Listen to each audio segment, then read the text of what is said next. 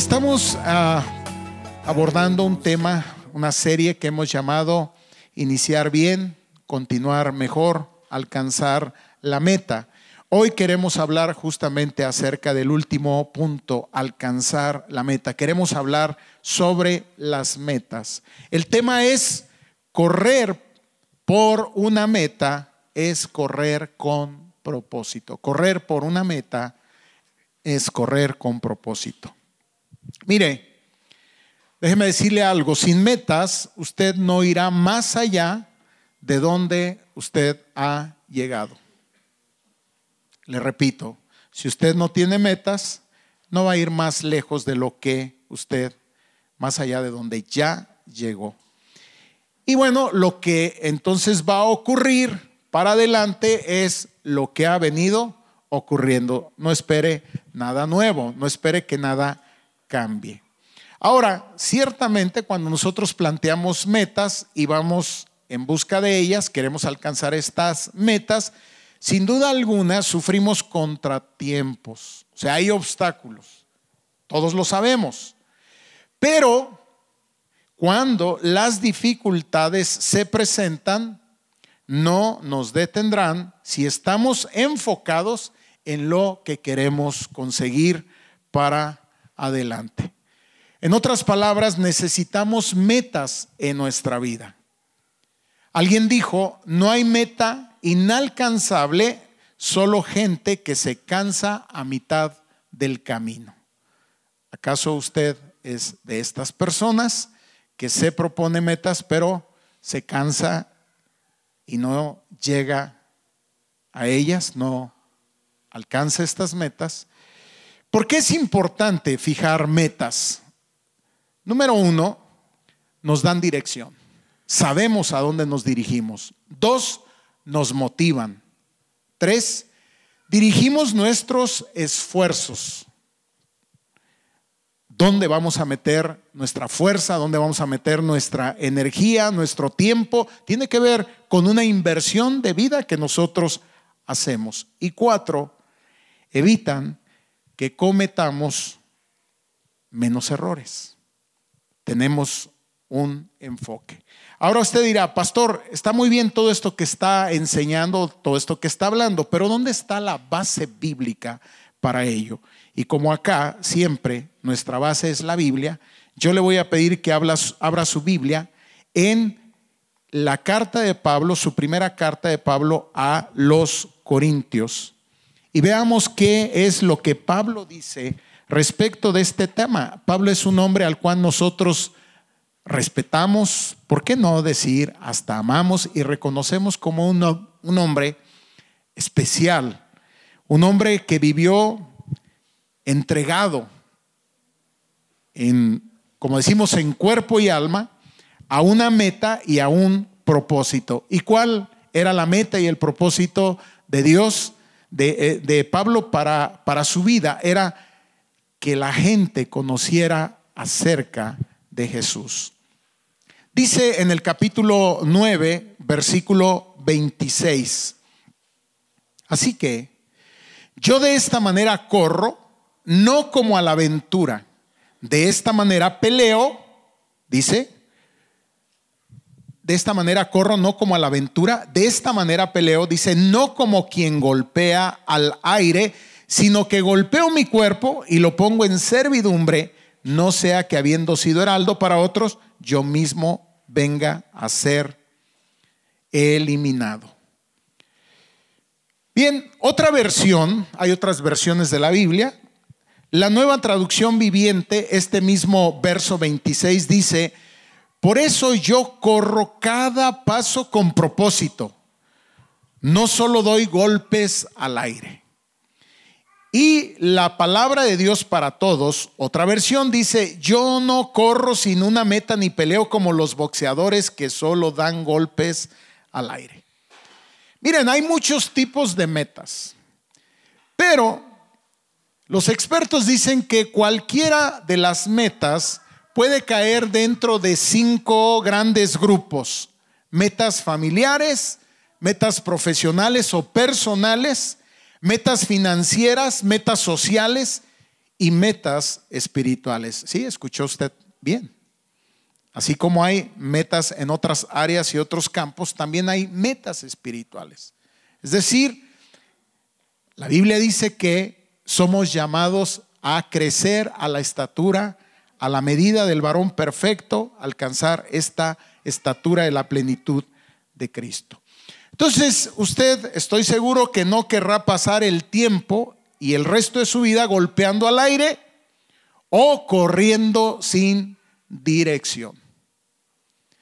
A lo mejor usted conoce gente que hace esto, como los boxeadores, siempre está haciendo sombra, pero nunca tiene un rival enfrente. Y nunca uno de estos golpes da en el centro, da en el blanco. O personas que siempre están corriendo, pero no les vemos dirigirse hacia ningún lugar. Y Pablo dice, yo no soy así. Es interesante, está tomando dos ejemplos de la vida. Uno tiene que ver justamente con el correr, con un atleta, y el otro tiene que ver con el combate, con la lucha. Y dice, la vida cristiana es comparable justamente a esto. Hay que saber hacia dónde uno corre, hacia dónde uno se dirige. Y hay que saber también con quién uno pelea y hay que saber en dónde poner cada uno de los golpes. Entonces yo debo preguntarle, si usted no quiere estar golpeando al aire y no quiere estar corriendo sin dirección y pensando en estas en estos cinco grandes grupos, yo debo preguntarle a usted cuáles son sus metas para su matrimonio. Alguien me puede decir, yo no estoy casado acá. Bueno, le pregunto, ¿no lo va a hacer un día? ¿Y tiene metas para su matrimonio? Y si ya lo tiene, ¿cuáles son las metas? ¿Hacia dónde corre? ¿Hacia dónde se dirige? ¿Dónde está usted poniendo toda su energía en cuanto a su matrimonio? ¿Cuáles son las metas que usted se ha planteado para su familia? Pastor, yo todavía no la tengo. ¿No la va a tener acaso? ¿Hacia dónde está corriendo? ¿Hacia dónde se está dirigiendo? En su trabajo. ¿Qué está haciendo? Y sobre todo, le pregunto, en su vida espiritual. Es decir, ¿usted está creciendo?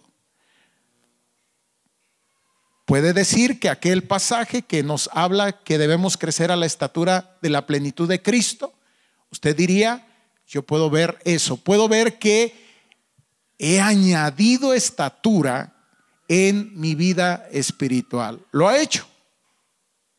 Ahora quiero hablarle esta mañana de que el tener metas en sí mismo no es suficiente. ¿Por qué? Porque Dios no respalda todas las metas que usted tiene. Usted debe saber eso. Quiero hablarle de cuáles son las metas o cuáles son las personas a las cuales Dios bendice en sus metas. Porque como tal, es cierto lo que alguien me decía, bueno, Dios no bendice como tal a, las metas. Dios bendice a las personas que establecen metas que cumplen algunas características. Y esta es la primera. Dios bendice a aquellas personas que establecen metas que, en primer lugar, buscan honrarlo a Él antes que a nada.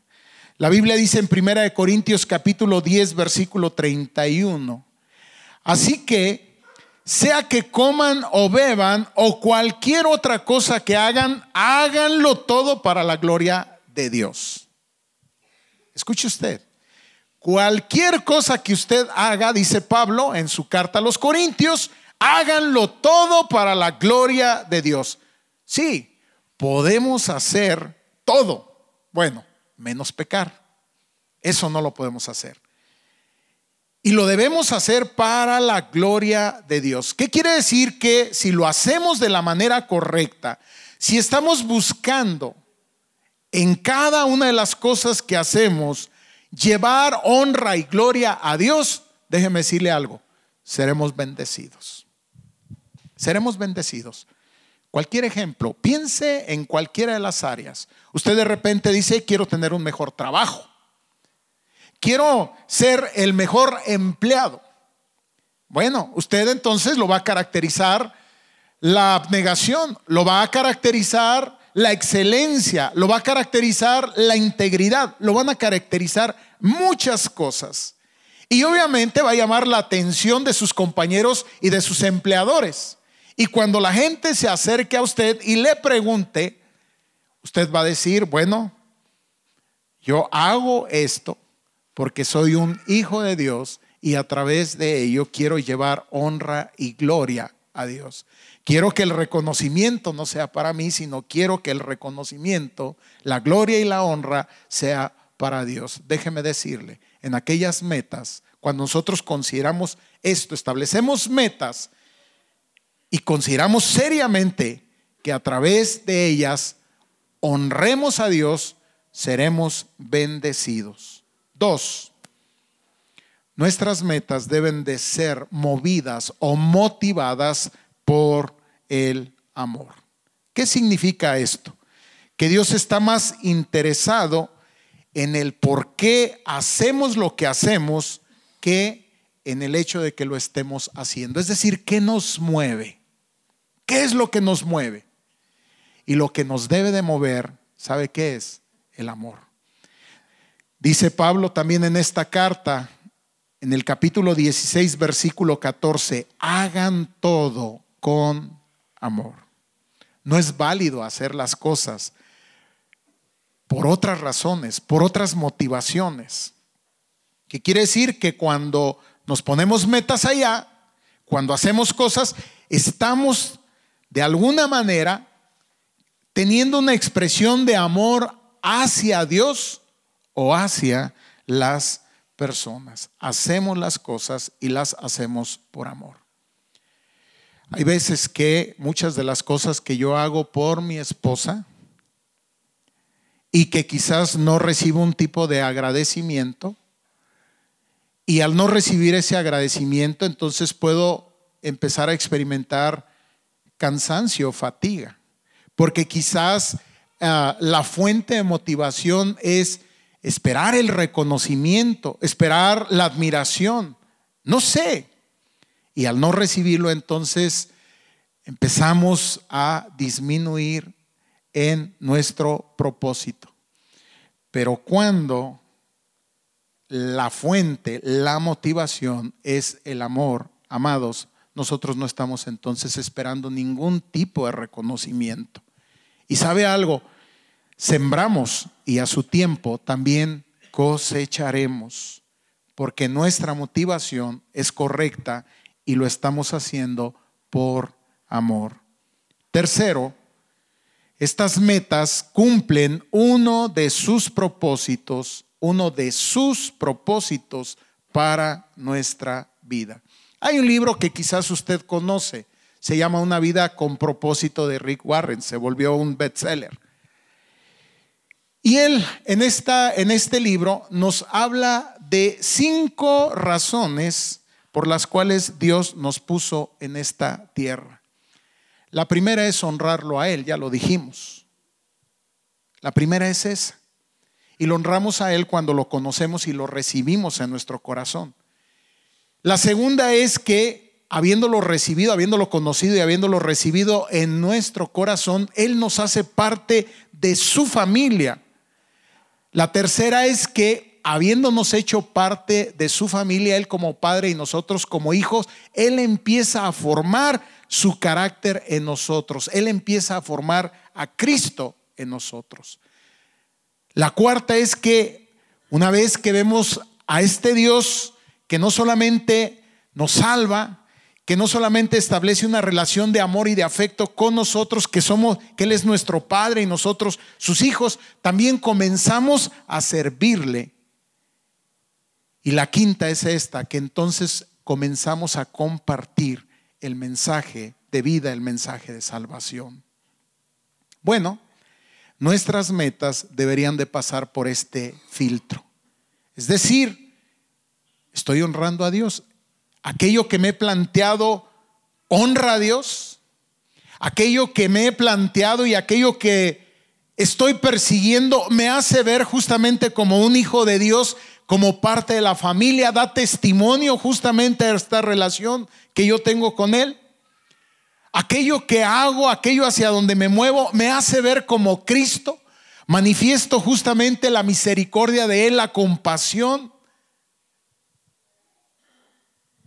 Sirvo a Dios y en ello sobre todo a través de mi vida y de la consecución, la búsqueda de esas metas, de alguna manera mi vida se está volviendo un testimonio para que otros conozcan de este camino. Créame que cuando nosotros tomamos esto en consideración, somos bendecidos y podemos alcanzar esas metas. Entonces, si tus metas son parte del cumplimiento de estos propósitos, Dios te bendecirá en ellas. Cuatro, las metas deben ser establecidas en fe. ¿Qué significa esto? Que deben de ser lo suficientemente grandes para que entonces requieran la ayuda de Dios. Te voy a poner un ejemplo. Tú puedes decir, tengo como meta, hablando de una meta personal, de una meta que a lo mejor tiene que ver con tu salud, con ah, ah, situaciones físicas, tú dices, tengo como meta perder 5 kilos. Bien, yo te digo, ahí no necesitas a Dios. Esa no es una meta de fe. Cualquiera puede perder 5 kilos, pero si tú decides perder 25 kilos, déjame decirte algo, tú vas a necesitar depender de Dios para cumplir esa meta. Si quieres, es un ejemplo chusco, absurdo. Hay muchas cosas más en las cuales nosotros necesitamos de Dios para cumplir esas metas. La Biblia dice, sin fe es imposible agradar a Dios. Cinco, este planteamiento de metas debemos reconocer que las vamos a obtener con el poder de Dios. ¿Qué quiere decir? Por lo mismo, si estamos buscando honrar a Dios, si estamos buscando que la motivación y queremos que la motivación solamente sea el amor, no estamos buscando ningún tipo de reconocimiento para nosotros. Jesús no lo hizo, no se agradó a sí mismo, y si Dios está formando a Cristo en nosotros, entonces vamos entendiendo que Dios no nos ha puesto aquí para agradarnos a nosotros mismos. Si estamos buscando a través de ellas cumplir sus propósitos para nuestra vida y si las hemos establecido en fe, entonces estamos entendiendo que necesitamos el poder de Dios porque de otra manera no las vamos a poder cumplir.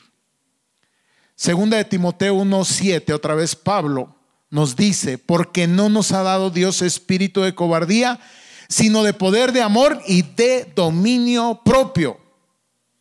¿Qué significa? Que no podrás estar mejor por tu propia cuenta. Que no va a mejorar tu matrimonio por tus propias fuerzas. ¿Te fijas? O sea, las cosas que realmente importan en la vida ¿sabes algo? No se pueden realizar sin el poder de Dios.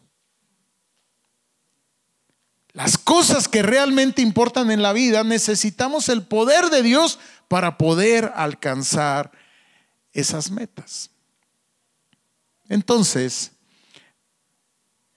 es el momento para que revisemos nuestras metas. Amados, ha pasado enero, otra vez entramos en un ciclo. Terminó enero, estamos casi llegando a la mitad de febrero. ¿Sí? Y hay gente a lo mejor que ya se cansó. A lo mejor la motivación ya se le acabó. Creo que es el momento de revisar si estamos tomando en consideración cada uno de estos elementos. Será, será que las metas que me planteé verdaderamente honran a Dios. Y si no las tengo, necesito establecerlas hoy. Porque sabe algo, no va a ocurrir nada en lo que sigue si no sé a dónde me dirijo. Hay gente que malentiende la fe. Con todo respeto, sin que nadie se ofenda. Yo digo que es una fe chata e ignorante. Hay gente que dice, bueno, ya Dios dirá, ¿de veras? ¿Usted escucha diciendo esto a Pablo? Hay, hay, hay, hay, lo que sea la buena voluntad de Dios. No, Pablo entiende el propósito de Dios.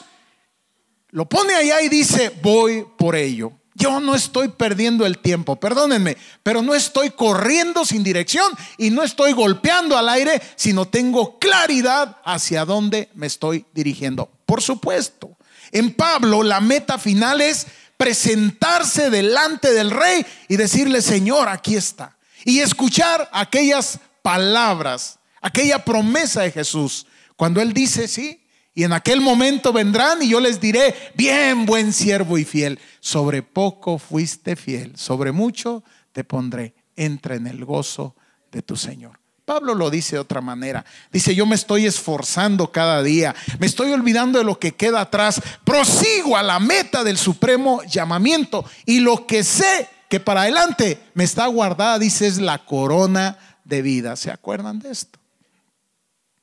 De manera que, ¿cómo está usted viviendo?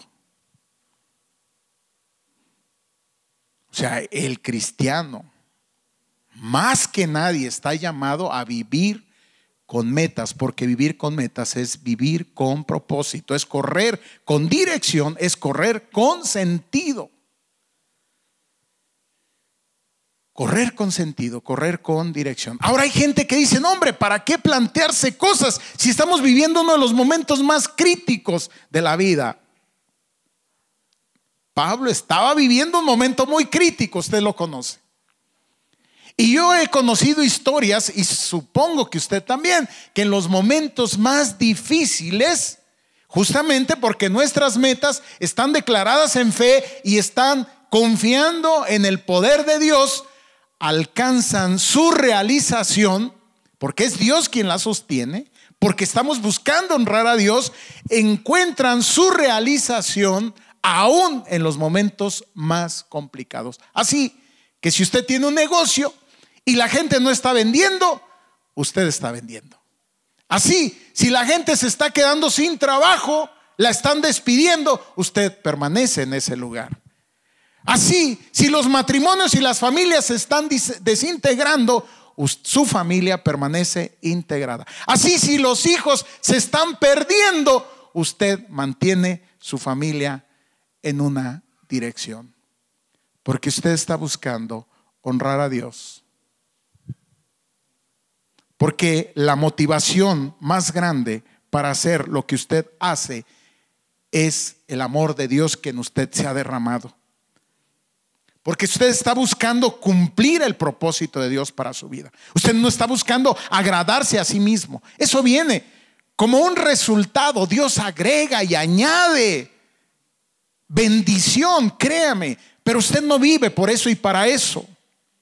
Porque usted ha establecido metas en fe. Y porque usted experimenta cada día el poder de Dios en su vida en medio de las circunstancias más adversas. Entonces reflexione sobre esto. ¿Cuáles son algunas de las metas que usted se ha fijado? Reflexiones, ¿son las metas del tipo de meta que Dios bendice? Si es sí, ¿por qué? Revise. Y entonces considere. Señor, hoy estoy aquí. ¿Qué día es hoy? 12 de febrero. Señor, en dos días celebraré el Día del Amor y la Amistad. Señor, hoy estoy aquí. Y tengo estas metas. Revíselas. Señor, ayúdame. Necesito redireccionarlas. Necesito, Señor, que estas metas te honren a ti. Necesito que estas metas surjan desde el amor tuyo que se derrama en mi corazón. Que estas metas sean declaraciones de fe, una manifestación de mi confianza en ti y en tu poder. Señor, yo quiero correr con dirección y quiero correr con propósito, con sentido. No quiero más golpear el aire. ayúdame, te necesito. Inclina tu rostro, cierra tus ojos y oremos al Señor. Dios, delante de ti estamos y hemos estado reflexionando juntos acerca de lo que es iniciar bien este año. Hablando, Señor, sobre lo que es continuar mejor. Y creo que continuamos cuando mantenemos nuestros ojos en el autor y consumador de la fe, en medio de todo lo que vemos, oímos. Pero nuestro corazón no está ahí. No se llena de temor, sino por el contrario, Señor, busca tu palabra, se llena de tu palabra, confía en tu palabra, en tus promesas y camina firmemente. Dios hemos establecido metas, pero hoy es el momento de reflexionar hacia dónde nos estamos dirigiendo en cada una de las áreas de nuestra vida, en lo personal, aquellos, Señor, que forman un matrimonio como parejas. Aquellos, Señor, que integran una familia como familias. Pero también, Señor, en nuestra vida espiritual. Saber si hemos añadido estatura. Pedro decía que a la fe debemos de añadir una serie de virtudes. Señor, en esta hora quisiéramos poner todo delante de ti, nuestra vida. Y quisiéramos pedir que tu Espíritu Santo fuera el que revisara cada una de nuestras metas y quisiéramos entrar en sintonía contigo. Quisiéramos, Dios, sí, que tú nos permitieras el alcance y el cumplimiento de cada una de ellas. Pero Señor, que en ellas te honráramos. Que ellas nacieran del amor, en primer lugar, que tenemos por ti y por los demás. Que fueran declaraciones de fe. Que se cumpliera tu propósito en nuestra vida. Que experimentáramos, Señor, cada día tu amor y tu poder y que entonces nos convirtiéramos en un testimonio viviente, en un testimonio vivo a cada una de las personas que nos rodean. Gracias Señor por tu iglesia. Bendice a cada una de las personas que están aquí. Permite Señor que sean capaces de recuperar sus sueños.